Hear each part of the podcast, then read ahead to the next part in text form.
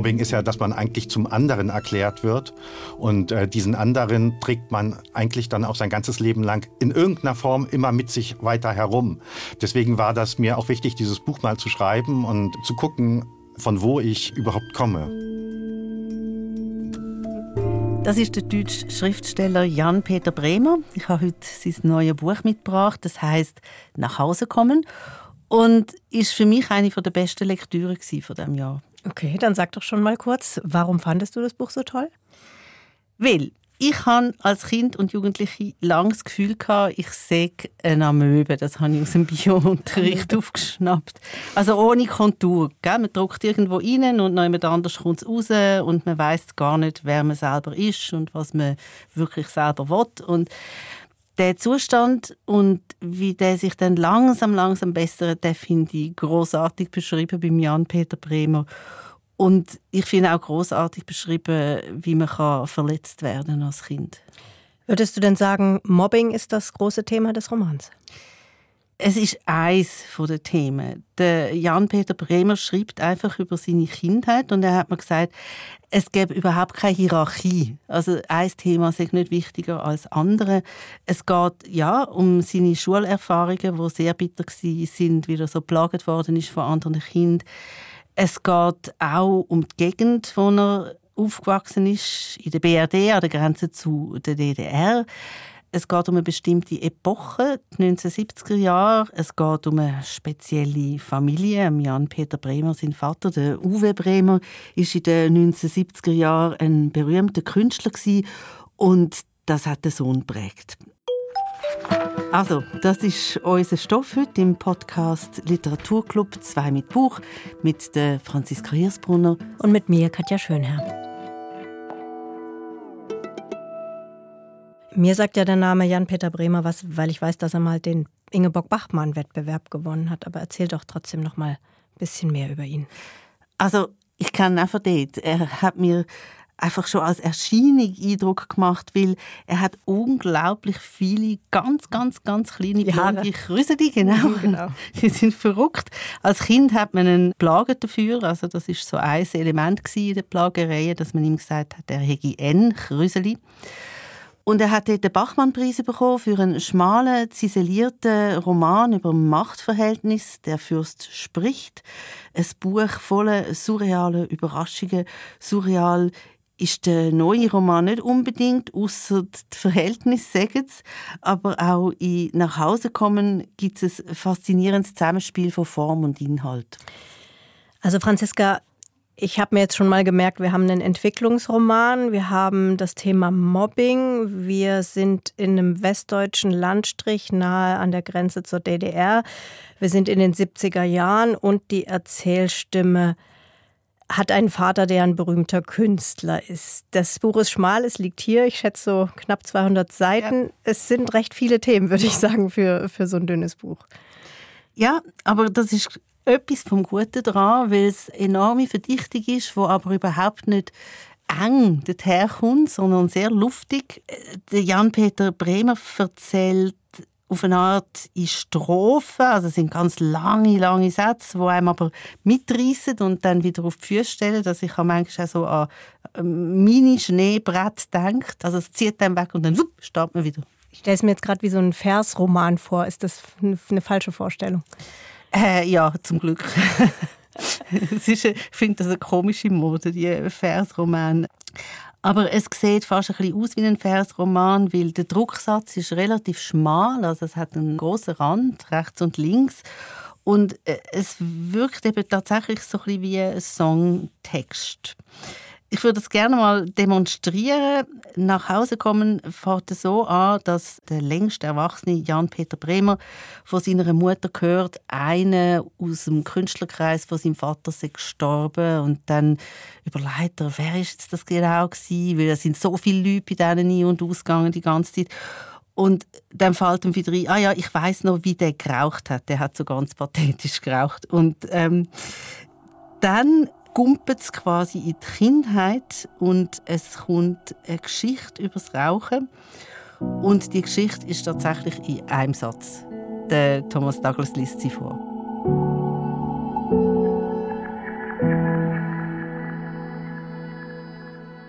Im Umfeld, in dem ich aufwuchs, wurde unentwickelt geraucht. Und wenn meine Eltern abends Besuch bekamen und der Fernseher, ganz gleich was gerade lief, ausgeschaltet wurde, bestand meine Beschäftigung darin zu beobachten, wer wann seine Zigarette ausdrückte und wer sich in der Zwischenzeit wieder eine neue angezündet hatte. Gekoppelt an diese Beschäftigung entwickelte ich den Ehrgeiz, die Luft, wenn tatsächlich plötzlich keiner mehr rauchte, so lange anhalten zu können, bis sich wieder einer eine neue Zigarette ansteckte. Mit wachsender Zahl der Gäste wurde diese Aufgabe natürlich leichter, weshalb ich auch immer wieder ungeduldig zum Fenster blickte, ob nicht ein weiteres Scheinwerferpaar in unserer Einfahrt aufleuchten würde.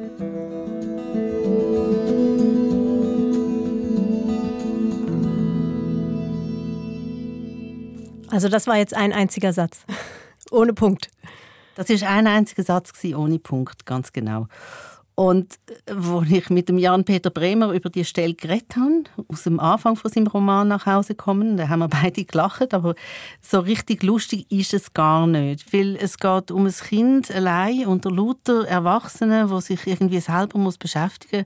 Der Jan-Peter Bremer hat mir erzählt, die Stelle sei für ihn entscheidend und er hat sie ganz bewusst am Anfang von seinem Buch da wenn ich jetzt mit meinen Eltern über diese Zeit spreche, meine Eltern leben zum Glück noch, hat das auch immer so eine mythische Verschwurbeltheit. Ja, die waren halt jung, ist da unglaublich viel passiert, es gab unglaubliche Streitereien und äh, das war ja damals auch noch eine sehr, ähm, sagen wir mal, männerlastige Kumpanei, mhm. in der man dort ja. gelebt hat. Und insofern haben viele Geschichten, die meine Eltern noch erzählen oder an die sie sich erinnern, haben immer was Heldenhaftes. Und mein Wunsch war jetzt bei diesem Buch, ohne dass ich dieses Heldenhafte, in dem ich da auch aufgewachsen bin, bin und was mir auch viel gebracht hat in meinem späteren Leben, auch im künstlerischen, zu verschweigen, war aber trotzdem dieses Kind innerhalb dieses Hauses quasi freizulegen. Und da ist dann diese Rauchszene sehr entscheidend gewesen, weil das Kind zwar eine Teilhabe hat an diesem Leben dort, aber gleichzeitig auch ein ganz eigenes Leben führt, was eigentlich damals auch, weil man damals auf Kinder nicht so geachtet hat wie heute, nicht so gesehen wurde. Ich stelle mir vor, wie, wie, wie das Kind dann immer, äh, wenn, wenn irgendwelche Gäste zu Besuch war, dann nachts irgendwann einfach unterm Tisch eingeschlafen ist, weil es niemand äh, ins Bett gebracht hat. Ich glaube, das war dann eher so normal, dass man Kinder einfach hat laufen lassen. Ähm, erzähl doch nochmal, wie waren denn die Umstände, unter denen Jan-Peter Bremer aufgewachsen ist? Also er ist Jahrgang 1965, er ist Anfangs 70er Jahre mit seinen Eltern von Berlin ins Wendland in Niedersachsen gezogen. Das ist eine ziemlich spezielle Gegend. Ja, genau. So ein Randgebiet, ein Streifen zwischen der damaligen BRD und der DDR-Grenze, eine völlig abgehängte Gegend. Und gleichzeitig ist es dort im Dorf Gorleben zu den ersten grossen Anti-Atomkraft-Protesten in Deutschland gekommen. Und ähm, der Vater von Jan-Peter Bremer, der Uwe Bremer, hat also in dieser Gegend ein Schlössli gekauft. Das äh, ist etwas Besonderes gewesen. Da hat er, so goldene Türmchen und goldene Tapeten. Nein, nein, nein. Ähm, er hat recht viel Geld müssen ausgeben dafür. Also das ist nicht billig gewesen, wie die Häuser, die man so hat können kaufen. Es ist ein ehemaliges ähm, Raubritterschloss gewesen. Also nicht so schick. ja, nicht so schick. Wie in einem Bunker hat es ausgesehen. Ich war fast ein bisschen enttäuscht, gewesen, als ich Fotos gesehen habe. Weil als Kind, das hätte ich fantastisch gefunden, wenn ich eins gehabt hätte. Und ich habe Jan-Peter Bremer darum gefragt, was er dann das Beste gefunden hat an diesem Schlüssel. Das Beste an dem Schlösschen war, wenn meine Eltern Besuch bekamen und andere Kinder aus der Stadt mitkamen. Und dann hat sich dieses Schlösschen oder dieses Grundstück auch gleich verwandelt. Ja, dann wurde das unglaublich lebhaft und lebendig. Aber ich habe ja zum Beispiel keine Geschwister gehabt, beziehungsweise ich habe eine Schwester, aber die ist 13 Jahre jünger. Also im Prinzip haben meine Eltern zwei Einzelkinder auf die Welt gebracht. Und alleine auf so einem großen Grundstück ähm, verliert man sich eben auch als Kind. Ja, also mhm. da kann das Grundstück noch so schön sein und da kann man auch noch so viele Fantasien auf die Dauer sich vorstellen und so weiter und so fort. Aber man braucht halt den Austausch mit anderen Kindern und der war halt nicht so wirklich gegeben in meiner Kindheit in dieser Zeit dort.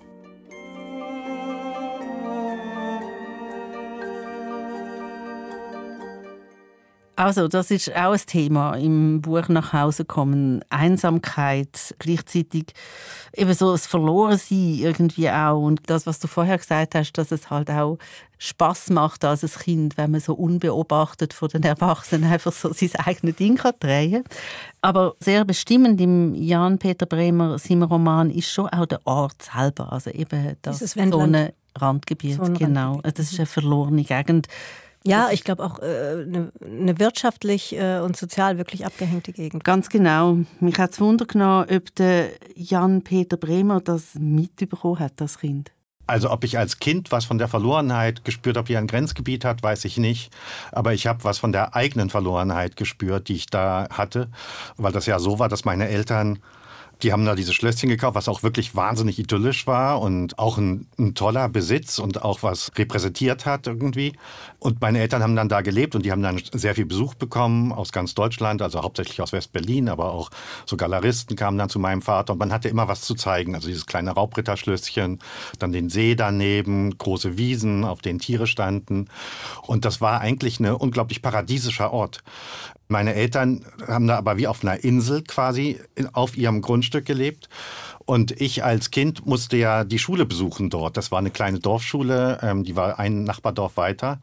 Und die ländliche Bevölkerung war meinen Eltern gegenüber Anfang der 70er Jahre wahnsinnig misstrauisch. Also die fanden das merkwürdig, wie die da gelebt haben, dass mein Vater eigentlich keinen richtigen Beruf hatte, dass meine Mutter im Minirock da rumgelaufen ist. Sowas gab es da alles überhaupt nicht. Und dieses ganze Befremden der Dorfbevölkerung meinen Eltern gegenüber habe ich dann wiederum in Form meiner Mitschüler abbekommen. Dieses ganze Misstrauen haben sie dann auf mir abgeladen quasi.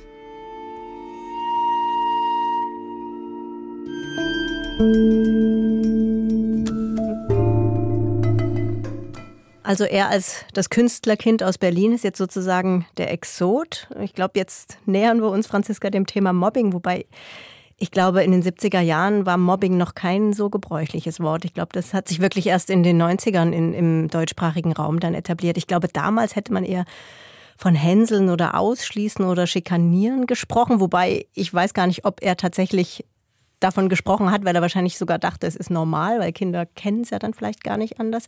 Was hat er denn konkret erdulden müssen? Also zum einen das, also wenn ich mich jetzt so an meine Kindheit erinnere in der Schule, oder was man dann so gemacht hat, ähm, also man passt einem anderen Kind ab in einer Gruppe, man schlägt es ab, man versteckt ihm irgendwie die Sachen, man sagt, es stinke oder es sei grusig und man könne nicht neben dem Kind sitzen, es darf nicht mitspielen, so das Übliche, mhm. oder? Also einfach so das Ausgrenzen, Plagen, Hänseln. Und das nimmt aber dann schon in dem, was der Jan-Peter Bremer schildert, sehr eine grosse Rolle ein, weil es eigentlich keine Flecken gibt an diesem Buch, der in Ordnung ist. Die Haare sind komisch, ähm, der Nasenspitz ist nicht gut. Äh, die Eltern sind komisch. Ja, die sowieso. Aber es, es geht wirklich ganz stark auf ihn, auf seinen Körper, auf sein ganze Wesen, auf lauter Sachen, die er gar nicht dafür kann. Also, und das bringt ihn quasi dazu, sich vollkommen selber zu verlieren. Also das beschreibt er sehr eindringlich. Er, er löst sich quasi auf, weil er ist nur noch Dreck, nichts mehr anderes. Und es ist eigentlich eine Form von Folter, wo ein Mensch im Inneren zerstört. Und das sagt er ja auch am Anfang.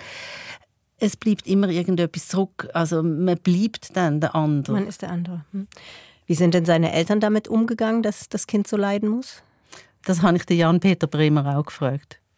Also ich glaube, meine Eltern haben es einerseits gesehen und gleichzeitig verdrängt. Und dann ist ja das auch als Kind so, dass man, wenn man jetzt gemobbt wird, damit nicht hausieren geht. Das ist ja was unglaublich schambesetztes und man führt das ja alles auf sich selbst dann auch zurück und äh, denkt, aha, der Fehler liegt auch bei mir. Hinzu kam ja dieses wirklich paradiesische Grundstück, auf dem wir gelebt haben. Und immer wenn Leute zu Besuch kamen und mich da gesehen haben, haben sie gesagt, also schöner als so als du kann man ja gar nicht aufwachsen. Es ist ja so toll hier. Und wenn man jetzt noch nicht mal dieses Glück, was alle anderen gesehen haben, selbst fühlen kann, dann ist das nochmal eine Scham, die übereinkommt. Was mir so gut gefällt am Jan-Peter Bremers im Roman ist, dass jetzt zum Beispiel die Plagereien in der Schule ganz faktisch erzählt werden. Es gibt keine psychologischen Erklärungen. Der Bub beklagt sich auch nicht. Man geht beim Lesen einfach in die Welt von dem Kind hinein. Also mich interessiert Psychologie immer am Rande ein bisschen, ja. Aber bei dem Buch ging es mir ja wirklich darum, es ist ja ein Entwicklungsroman und der Motor besteht eigentlich darin, das denkerische Bewusstsein des Kindes langsam sich entwickeln zu lassen. Also, dass es erst wirklich naiv an die Sachen herangeht und dann durch Beobachtung und durch eigenes Denken in eine Art Bewusstseinswachstum hineingerät. Das war der Motor des Textes. Das war aber nicht am Anfang der Motor des Textes. Am Anfang war der Motor des Textes tatsächlich nur diese hauptsächliche Idee von dem Schlösschen, also dieser Insel zum Gegensatz zu diesem Dorf und diese ständige Suche nach Zugehörigkeit oder Bindung hinein oder diese Suche nach Freundschaft, die das Kind ständig unternimmt.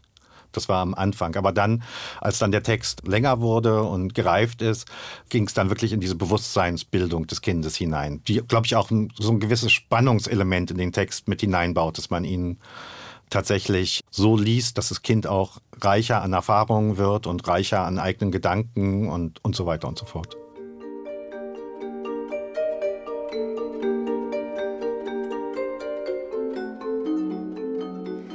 Zugehörigkeit ist auch ein Thema in nach Hause kommen. Für den Jan-Peter Bremer gibt es ja, wie gesagt, keine Hierarchie in den Themen von seinem Roman. Ich habe mich im Zusammenhang mit dem Buch gefragt, wie macht man das eigentlich? Wie generiert man als Autorin, als Autor seine Erinnerungen? Du schreibst ja selber, Katja. Wie machst du das? Steht das einfach zur Verfügung? Ich glaube, wenn man dann einmal anfängt zu graben, dann setzt das so eine Kettenreaktion in Gang. Also man hat dann so, so einen Ausgangspunkt. Das kann ein Satz sein, das kann irgendeine Stimmung von früher sein, das kann ein Klettergerüst auf einem Spielplatz gewesen sein, also irgend so eine, eine Sache. Und die fängt man dann an auszuschmücken und ja, je mehr man dann ausschmückt, umso mehr kommt dann auch wieder noch an neuen Erinnerungen hoch oder anderen Erinnerungen hoch. Und am Ende weiß man dann, also mir geht es manchmal so, am Ende weiß ich dann nicht mehr, ob ich das tatsächlich erlebt habe oder mir jetzt ausgedacht. Das ist ja interessant. Ich habe natürlich den Jan-Peter Bremer auch gefragt, wie er das macht. Und er sagt etwas ganz Ähnliches wie du. Also wenn man sich erinnert, kommt immer mehr Erinnerung dazu.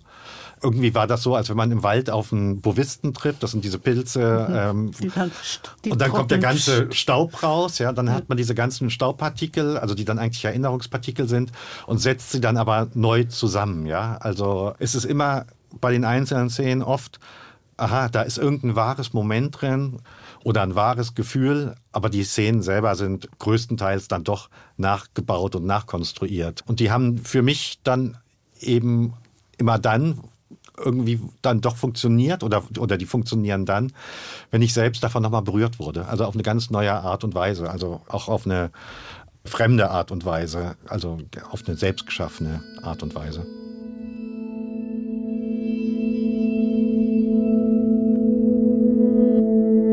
Das Wort nachkonstruiert gefällt mir sehr. Ist mir gerade hängen geblieben. Ja, finde ich auch spannend, die Formulierung. Umso mehr als unsere ersten paar Lebensjahre ja eine Blackbox sind, da mögen wir uns alle nicht erinnern, da müssen wir alle irgendwie nachkonstruieren. Das ist übrigens eine Frage, die ich mit dem Zürcher Germanistikprofessor Davide Giuriato besprochen habe. Kindheit und Literatur ist eines von seinen Forschungsgebieten der Raum der Kindheit, das sind Sachen irgendwie noch nicht so festgelegt. Die Urteile sind nicht festgelegt, die Identitäten sind nicht festgelegt. Die sozialen, die kulturellen Normen und Rollen sind nicht festgelegt. Es ist wie eine Suspendierung eigentlich von den herkömmlichen sozialen und kulturellen Markierungen. Das finde ich, glaube ich, besonders spannend daran, wenn immer es eigentlich um Kindheit geht. In literarischen Texten ist das doch eigentlich so ein Raum der offenen Möglichkeiten. Raum der offenen Möglichkeiten ist das eine. Das andere, ich finde es jetzt aus schriftstellerischer Sicht spannend, dass man, wenn man in die Kinderperspektive eintaucht, die Erlaubnis hat, so einen ganz naiven Blick einzunehmen. Also die Sachen ganz frisch zu sehen und noch nicht schon ausgedeutet durch irgendwelche Erwachsenen, sondern wirklich naiv an eine Sache ran, rangehen zu können. Ich glaube, genau das macht Jan-Peter Bremer. Ich denke jetzt gerade an die Art, wie die Vater-Sohn-Beziehung beschrieben ist. Sie wird durch die Naivität in den Schilderungen vom Bub schillernd. Ich habe das Gefühl, der Bub liebt den Vater, aber der Vater kommt vollkommen erratisch über. Die Frage ist nur, stimmt das? Alles in dem Buch ist ambivalent. Also auch die Beziehung zum Vater. Sie haben gesagt, das Kind liebt den Vater, da bin ich mir gar nicht so sicher, aber das Kind bewundert ihn abgrundtief. Ja?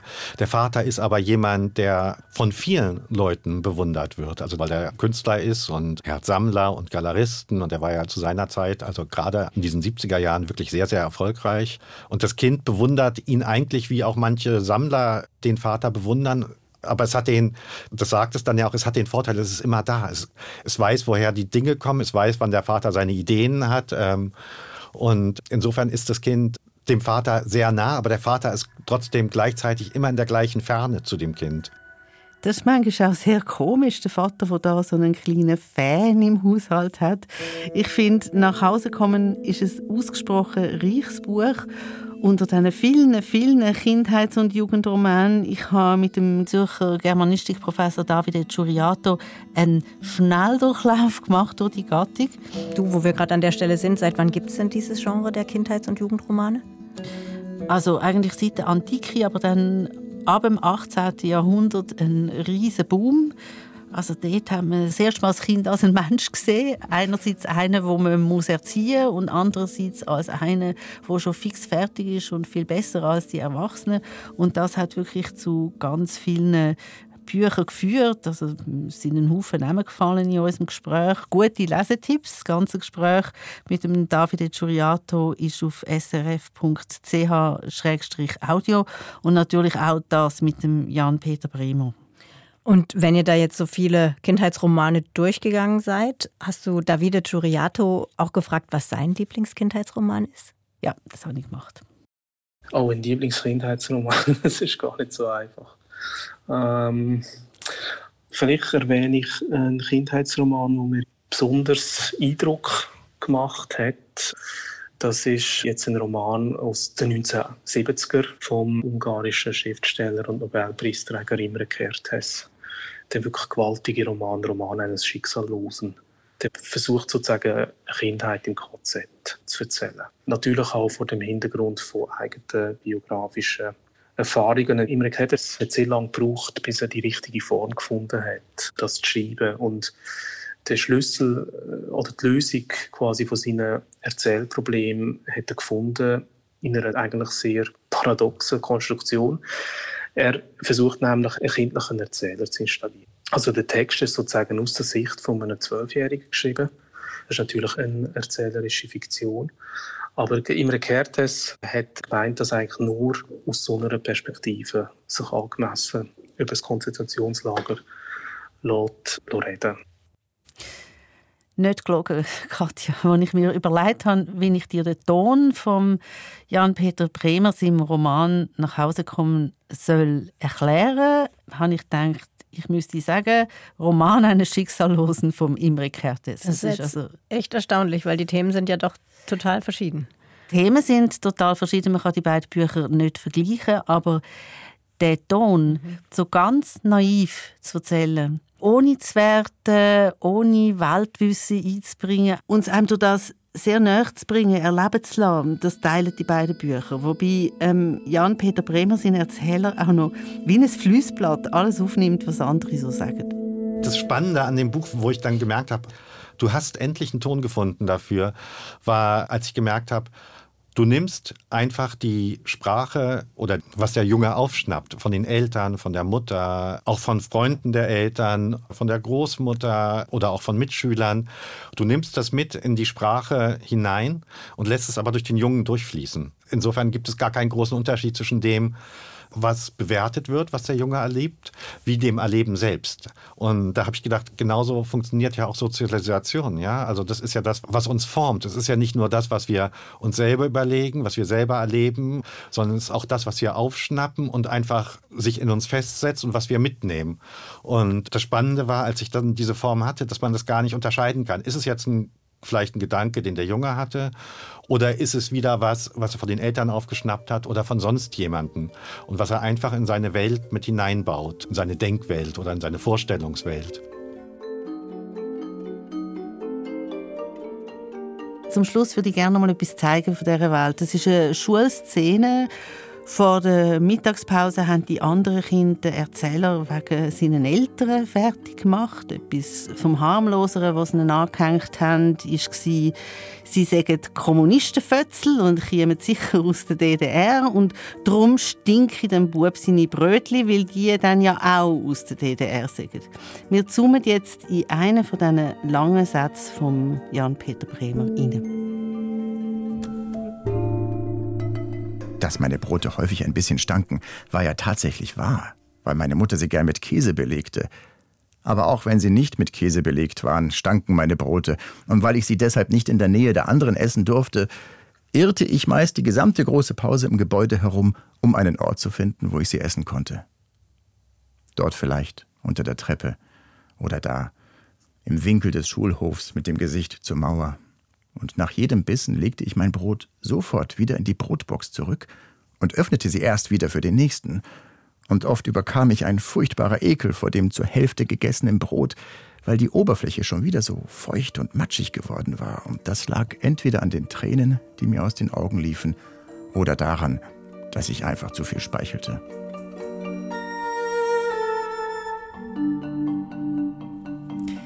Der Thomas Douglas hat einen Ausschnitt gelesen aus dem Roman Nach Hause kommen von Jan-Peter Bremer, erschienen im Berlin Verlag. Das ist der Podcast Literaturclub 2 mit Buch mit mir, der Franziska Hirsbrunner und mir Katja Schönherr. Sounddesign Lukas Fretz, Produktion Barbara Peter. Alle Angaben zum Podcast gibt's auf srf.ch-audio.